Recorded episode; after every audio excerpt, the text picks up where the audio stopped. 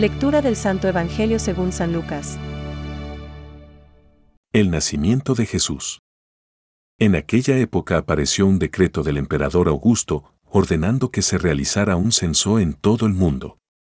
Este primer censo tuvo lugar cuando Quirino gobernaba la Siria. Y cada uno iba a inscribirse a su ciudad de origen. José, que pertenecía a la familia de David, salió de Nazaret, ciudad de Galilea, y se dirigió a Belén de Judea, la ciudad de David, para inscribirse con María, su esposa, que estaba embarazada. Mientras se encontraban en Belén, le llegó el tiempo de ser madre.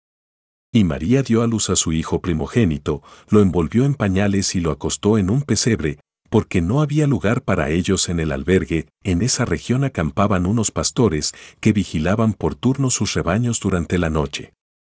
De pronto, se les apareció el ángel del Señor y la gloria del Señor los envolvió con su luz.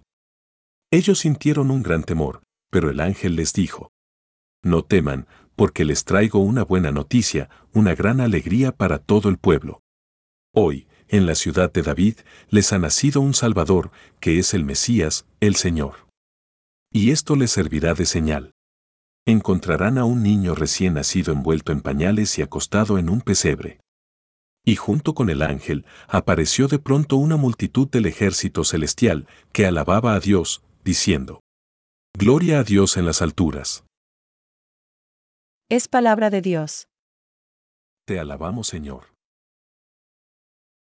Reflexión. Os ha nacido hoy, en la ciudad de David, un Salvador, que es el Cristo Señor. Hoy nos ha nacido el Salvador. Esta es la buena noticia de esta noche de Navidad. Como en cada Navidad, Jesús vuelve a nacer en el mundo, en cada casa, en nuestro corazón.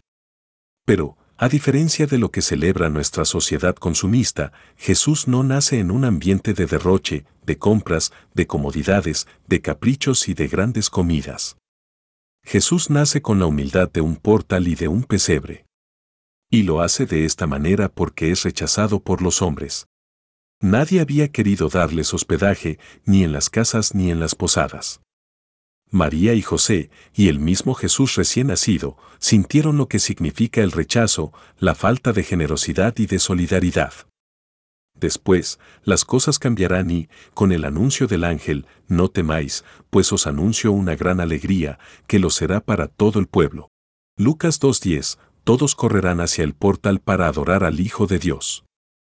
Un poco como nuestra sociedad que margina y rechaza a muchas personas porque son pobres, extranjeros o sencillamente distintos a nosotros, y después celebra la Navidad hablando de paz, solidaridad y amor.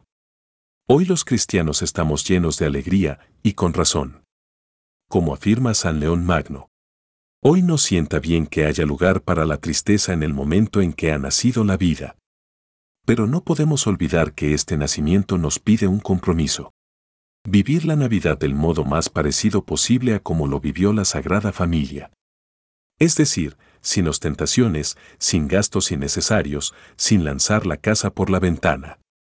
Celebrar y hacer fiesta es compatible con austeridad e, incluso, con la pobreza. Por otro lado, si nosotros durante estos días no tenemos verdaderos sentimientos de solidaridad hacia los rechazados, forasteros, sin techo, es que en el fondo somos como los habitantes de Belén. No acogemos a nuestro niño Jesús.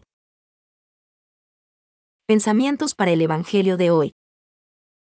Demos gracias a Dios Padre por medio de su Hijo, en el Espíritu Santo, puesto que se apiadó de nosotros a causa de la inmensa misericordia con que nos amó estando nosotros muertos por los pecados, nos ha hecho vivir con Cristo, para que gracias a Él fuésemos una nueva criatura. San León Magno.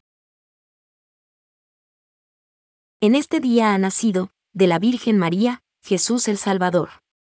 Adoremos la bondad de Dios hecha carne, y dejemos que las lágrimas del arrepentimiento llenen nuestros ojos y laven nuestro corazón. Todos lo necesitamos. Francisco. Jesús nació en la humildad de un establo, de una familia pobre. Unos sencillos pastores son los primeros testigos del acontecimiento.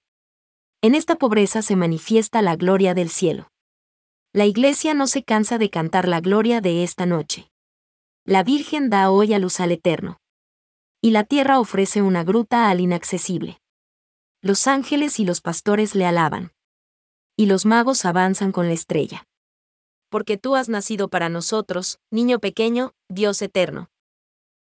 Catecismo de la Iglesia Católica, número 525.